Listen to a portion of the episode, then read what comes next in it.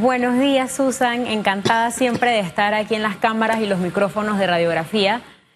Bueno, unos 30, ya estoy un poquito más grande, pero siempre joven. 30 años, ya en ese momento ya con una profesión. Sí. Abogada. Ya tenía mi profesión, las maestrías, también soy docente de educación superior. Ahí la profesora me dio clases en docencia Gloria superior. es nuestra siguiente invitada. La profesora Gloria Yon, y ella siempre, como bien lo mencionas, siempre impulsando estas nuevas mentes. Y ella no discrimina de filiación de partido político o si es de ir de postulación. Si es joven, si es vieja, si es Para activa, nada. si es pasiva. No, aquí todas al final tienen chance. En ese momento, Walkiria, 30 años, eh, eh, eh, ya en, en usted había nacido ese espíritu, yo quiero entrar a la política, no sé, cuando estaba graduándose de Derecho, con las maestrías, y, cómo lo logró, ¿no? Y ahora está en otra etapa, porque ya no va a ser la suplente, ahora va a ser la candidata principal en el circuito 8-3, así que esos números se me enredan, en el 8-3. Entonces, eh, que a veces se dice, "Ah, no, es que es difícil, es complicado, ¿cómo me gano ese espacio? Eh, Claro, el, proceso no ha sido fácil, pero también hay que ser constantes y trazarnos las metas. Yo siempre tuve esa inquietud de poder incidir en el tema político nacional y bueno, ahora tengo 36. Cuando yo inicio en mi recorrido político aquí en Panamá lo que existiera el bipartidismo, la figura de libre postulación no estaba como tal y para poder agitarse debía ser en un partido o en otro. Y yo empiezo desde los movimientos universitarios en la Facultad de Derecho, Universidad de Panamá, y siempre, siempre, siempre quise poder incidir y voy a ser muy honesta Pensó que por un imposible. tema de representación. Bueno, todo el mundo me decía que no. Debo dar las gracias. De hecho, cumpleaños hoy mi madre, que mi mamá es la que siempre me apoya en todas las cruzadas que emprendo. Y ella me dice, bueno, mami, yo no soy política, pero yo te apoyo. Bueno, y ahora va de principal. Yo creo que aquí hay un mensaje de verdad eh, cuando eres constante. Lo que pasa es que no somos constantes en las cosas. Y yo siempre se lo digo a la gente. O sea, tú quieres resultados, esto es todos los días. No es que hoy sí, mañana no. Y no es algo que se nos va a dar fácil, porque muchas veces ante la primera adversidad las personas se caen y se quedan tumbadas. No, Así al es. contrario, tienes que levantarte y con más brío, porque nada que sea bueno va a llegar sin sacrificio. Así es. Cuando uno al final del día tiene esa satisfacción de poder decir lo hice, lo logré, lo logramos, uno se queda con ese trabajo, con ese esfuerzo. Nosotros acabamos de venir de 349 días de búsqueda de firmas. Fueron días donde yo dejé de compartir con familiares, con amigos, de que me perdí muchas cosas, películas que había en cartelera de cine, películas que no vi, y retomar también un poquito la vida y hacer ese balance ¿Cuántas firmas logró conseguir? Arriba de las 11.000 firmas con la lista de vamos en el circuito 8.3. Bueno, y ahora eh, eh, viene la cosa, la cosa, ¿no? Sí. Fue agobiante porque ojalá que esto se revise en las próximas reformas Demasiado al Código tiempo. Electoral. Voy a insistir siempre en eso y que la Comisión de Reformas Electorales tiene un papel fundamental para evidenciar lo que ahí se discute para que no se transforme posteriormente cuando llegue a la Asamblea Nacional de Diputados. A su juicio, Walkiria, ¿cuál sería el primer obstáculo que tienen las mujeres que quieren entrar a la política? Eh, porque a veces siento que tendemos a responsabilizar a otros. Yo siempre le digo a la gente, deja siempre de culpar a otros de por qué tú no has logrado algo en la vida.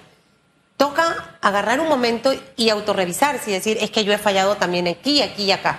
¿Cuál sería ese primer obstáculo? Y el segundo obstáculo, para cualquiera, hombre o mujer, por la libre postulación. Esas dos cositas. Bueno, en el tema de las mujeres, la primera que tiene que creerse que es posible llegar a un cargo de elección popular sería esa precandidata, esa mujer, porque vamos a encontrar voces disidentes afuera en la calle que van a decir, tienes que cuidar la casa, la política no es para mujeres, y van a asignarnos cierto tipo de roles. Nosotras somos tan capaces como cualquiera. O sea, que el primer obstáculo sería la negación de la propia mujer. la propia mujer, tú tienes que creerte lo que sí puedes hacerlo y sin ningún problema. Aquí contigo, eres una mujer profesional, eres empresaria, eres madre, eres esposa y puedes llevar todos esos roles sin ningún problema. No es que exista una carrera que es para hombres y una carrera que es para mujeres. Aquí se vive en una sociedad, estamos todos integrados y de eso se trata. Nosotros necesitamos que también lleguen mujeres que puedan incentivar políticas públicas pensadas en la mitad del electorado, en la mitad de la población. Necesitamos que también existan esas voces, no que solamente sean mujeres en puestos decorativos o para llenar una cuota de paridad. Aquí profesionales las tenemos, todos los días se están graduando en las universidades y de las profesiones que a veces ni soñamos. Somos cabeza de hogar según el último censo de población y vivienda de este año. Arrojó que eh, cuando hacían la pregunta cabeza de hogar, la mayoría son mujeres. Es más, las cabezas de hogar hoy en Panamá son ocupadas por mujer. Y lo que acabas de decir de las universidades, además, es algo que lo venimos escuchando desde hace muchísimos años. O sea, yo sentada aquí me lo han dicho y los mejores de veces. índices. Pero al final, eso hay que. Es como los, los estudiantes que son primer cuadro de honor en la escuela. Eso no te garantiza el éxito en la vida. ¿Ok? ¿Cuántos cuadros de honor se convierten en profesionales exitosos o con una vida exitosa? No perfecta, porque a veces tendemos a pensar que es perfección. Lo mismo ocurre. De nada sirve que tengas 20 mil títulos, de nada sirve con los mejores promedios que hayas terminado la universidad, si tú no utilizas eso para sacarle provecho. Entonces ahí como que hay una gran brecha, ¿no? Eh, este, en estas elecciones me da la impresión a mí, Walkiria, que vamos a tener a más mujeres. Pienso que sí. Y lo que creo es que hay que prepararse. Esto es aprender, desaprender, aprender, desaprender todos los días, no sentir que te las sabes absolutamente todas, eh, porque si no, entonces ahí tienes otros obstáculos más en el camino.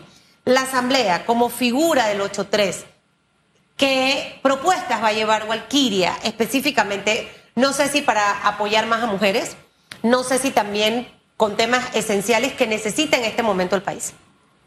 Al panameño le preocupa mucho cómo se evidencia, cómo se palpa la desigualdad social, cómo sube la canasta básica, que sí, aquí sube un centavo y los panameños nos preocupamos, los panameños nos molestamos si es un tema para nosotros.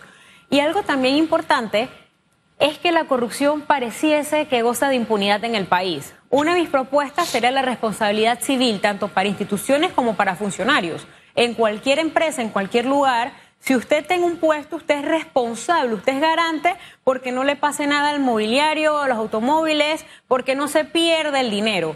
Pero aquí los funcionarios llegan, hacen fiesta con los dineros que son de todos y al final no pasa nada, lo cambian de un puesto a otro, la persona renuncia y no hay ningún tipo de responsabilidad.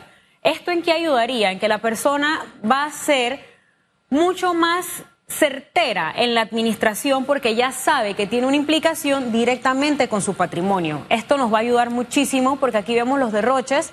En los titulares estaba cuánto va a ser el gasto del nuevo presupuesto millonario que va a tener el Estado panameño. Y el problema no es que suban en algunos millones, el problema es que esos millones no se ven. ¿Cómo lo, cómo lo controlamos? O sea, porque acá, cuando habló de fiesta, me acordé de la de Vinicio.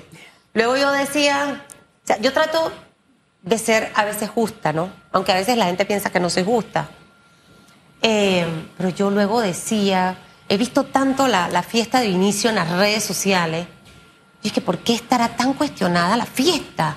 Y si él pagó la fiesta con su plata, si la esposa le hizo la fiesta a Walkiria, yo tengo un amigo que hace unas fiestas que ni para qué le cuento, y ni voy a mencionar su nombre aquí. Eh, pero luego decía, ha sido una figura tan cuestionada en su imagen y a veces pensamos que eso no importa. Y los políticos dicen, ay, ay, yo tengo esto. Pero el, daño a la imagen es algo que no se resuelve tan fácilmente. Y cuesta construir una imagen.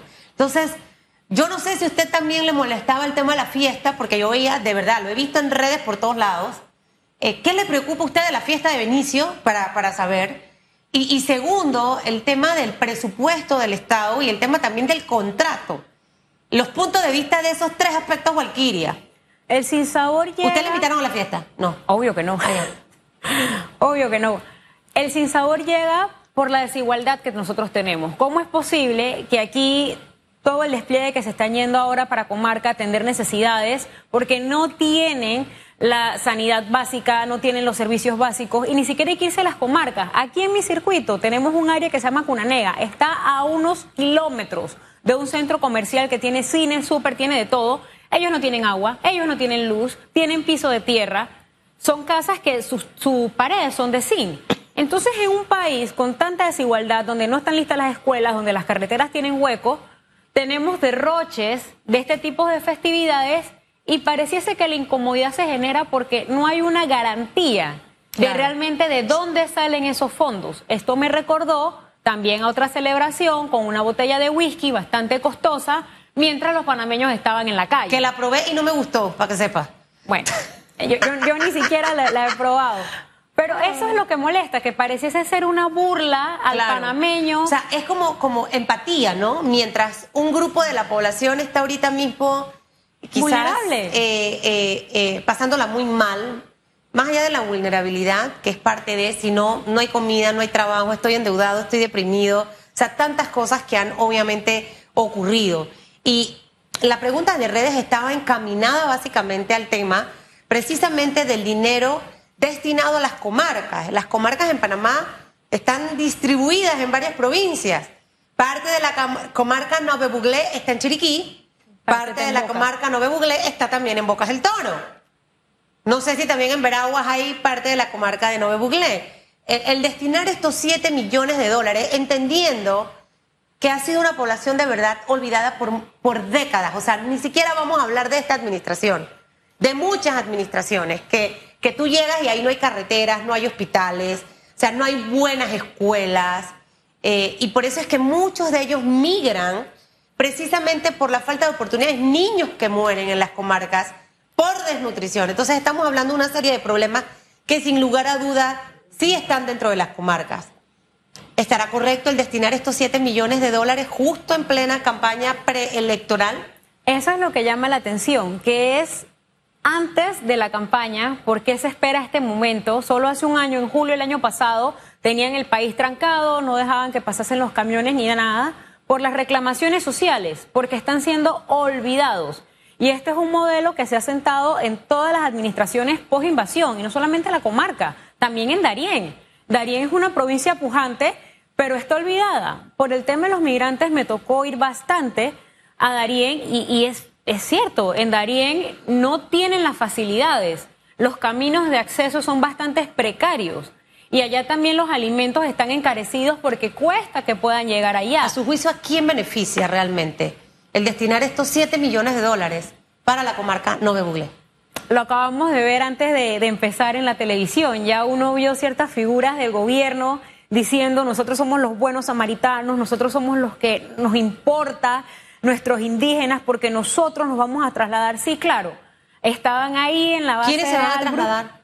Eh, habían unos ministros, mientras ¿Ah, estaba esperando entrar, ah, habían dos eh, ministros, jefes de cartera, que se van a trasladar en helicóptero, que no van a demorar nada, que no saben realmente qué tiene que pasar una persona en la ah, comarca. Ahí estaba Roger Para salir ni para entrar. Y el ministro del MOB. Es correcto. Bueno, me parece acertado Roger Tejada porque es un ministro eh, en realidad que ha trabajado, o sea, pero el ministro del MOP. Y nos está diciendo que hay no sé cuántos kilómetros de carreteras que se ha construido, que es el gobierno que más inversión ha realizado. Y pasa lo mismo que con el presupuesto. ¿Dónde están esos millones de dólares? ¿Dónde están esos kilómetros de carretera? Solo la semana pasada, la coalición Vamos, tuvimos el cierre en Santiago y yo fui obviamente por carretera Panamá a Santiago. Esto está tirado. Los huecos, usted ve a los matorrales a los dos lados de la Interamericana, todo sucio, Panamá está descuidado. Aquí pareciese que no hay ningún tipo de administración y no es posible. Aquí Panamá sigue andando, hay que decirlo, en alguna medida por el sector privado que se las ingenia para que se dinamice, pero no vemos ningún tipo de esfuerzo estatal. Y yo veía los letreros, eh, promesa cumplida, lo estamos logrando, y sí, el letrero todo salía muy bonito, pero eso no es la realidad de los panameños, eso no es lo que nosotros estamos viendo. Tenemos casi de, de 9 a 10 meses para que vengan las elecciones en mayo del 2024. Eh, quizás en estos casi 10 meses es donde vamos a ver probablemente muchísimas más, eh, muchísimos más proyectos en realidad. Eh, lo que debiera pasar es que esto debe ocurrir de manera constante, desde el inicio de un gobierno hasta finalizar. La estrategia a veces al inicio arranco bajo. Y No, olvídense de esos asesores, bótenlo.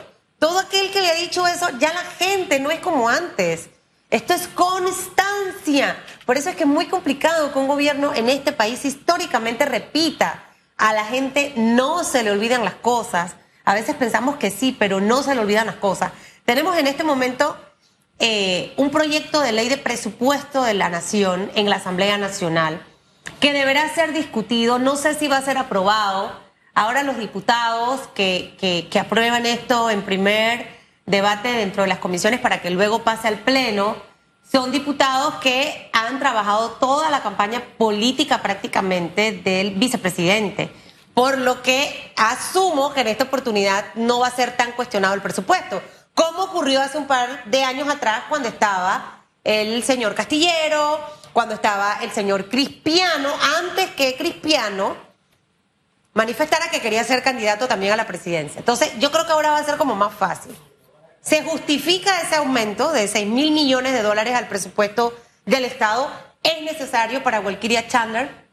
¿Para qué rubros va? Aquí en el último presupuesto se le hizo un recorte al hospital oncológico y yo creo que todos estamos sensibilizados con lo que están sufriendo los pacientes de cáncer en Panamá. Adicional a eso, en estos meses cerró a Paniquén, la asociación que veía a los niños quemados. ¿Y por qué cerró? Por falta de presupuesto. Todavía los estudiantes de la Facultad de Medicina de la Universidad de Panamá están peleando para ver cómo tienen una nueva infraestructura para poder graduar profesionales competentes y capaces en una materia tan importante como es tener nuestros propios médicos. Entonces eso es lo que hay que ver realmente para dónde va. ¿Va otra vez 200 mil y tantos para la asamblea para que alquilen carros? ¿Vamos a desviar esos fondos para bolsas de comida de entrega selectiva esta Navidad? Porque le toca jamón al que está inscrito en tal partido, le toca jamón al que es amigo de tal representante, le toca jamón al que es amigo de tal diputado. Es ahí donde nosotros... ¿A usted le toca jamón o a Gabriel para repartir o bolsa de no, comida? nosotros compramos nuestros jamones en nuestras casas para nuestras cenas. Nosotros no estamos en eso y de hecho en la búsqueda de firmas estaba mucho el caipamí, el ciudadano que decía, ah bueno, yo te firmo, pero eh, yo quiero esto, dame tal y absurdos como personas que nos pedían, pero regálanos una caja de cerveza. Disculpe, pero yo no soy su candidata. Yo no soy su candidata porque esa no es la transformación de la que nosotros estamos hablando. Gabriel siempre decía mucho que el que paga para llegar llega para robar. Eso él lo decía toda la precampaña y la campaña y es cierto. Y no podemos acostumbrarnos a que el electorado sea una mercancía. Aquí hay que darles el valor y el mismo ciudadano debe saber todo el poder que tiene al poder decidir, que no es nada más voy a votar una vez cada cinco años y me desconecto. No, hay que hacer la veeduría, hay que estar pendiente, hay que fiscalizar.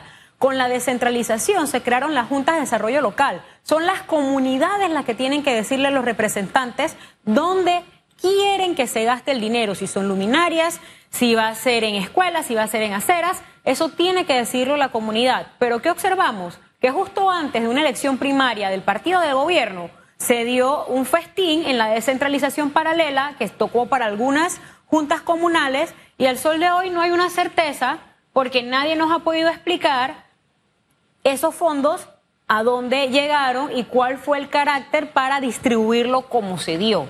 Y ese es el tema. No está mal que tenga mayor cantidad de dinero el presupuesto, pero ¿en dónde se va a utilizar? ¿Realmente va a modificar las necesidades de los panameños? ¿Va a ser un paliativo? ¿Para, qué va a ser? Eso sería lo importante. La Asamblea, su rol, ¿cuál será con este tema del presupuesto? Honestamente, poca fe es la que tengo, porque si viene del Ejecutivo, muy probablemente, como todo, va a ser aprobado a tambor batiente, como las ¿Pasará últimas lo mismo con el tema minero? Por ejemplo, o sea, el titular, el titular habla, de hecho, el director el, eh, de la DGI, de la Dirección General de Ingresos Públicos, habla de 1.600 millones eh, que entrarían al fisco 1.600 millones más. Eh, obviamente ahí se suma el dinero del contrato de minera eh, y un par más por el tema de la recaudación. Yo eh, es urgente y necesario la aprobación de, de, este proyecto. O sea, ya finalmente después de tanta confusión que hubo, que si sí, que si no, está hecho, manda un comunicado, ah, no, ahora las cuñas, bueno, ahora creo que han sido un poco más cautelosos eh, en la manera en la que se ha manejado precisamente, pero ¿qué pasará también con este proyecto minero? Yo conozco a Publio desde la universidad y el Publio antes de ser director de la DGI era abogado ambientalista. me gustaría saber si ese Publio de antes todavía habita ese cuerpo y qué piensa ese Publio del contrato. No sentado como ya director de la DGI, sino conociendo el impacto no reversible que va a tener.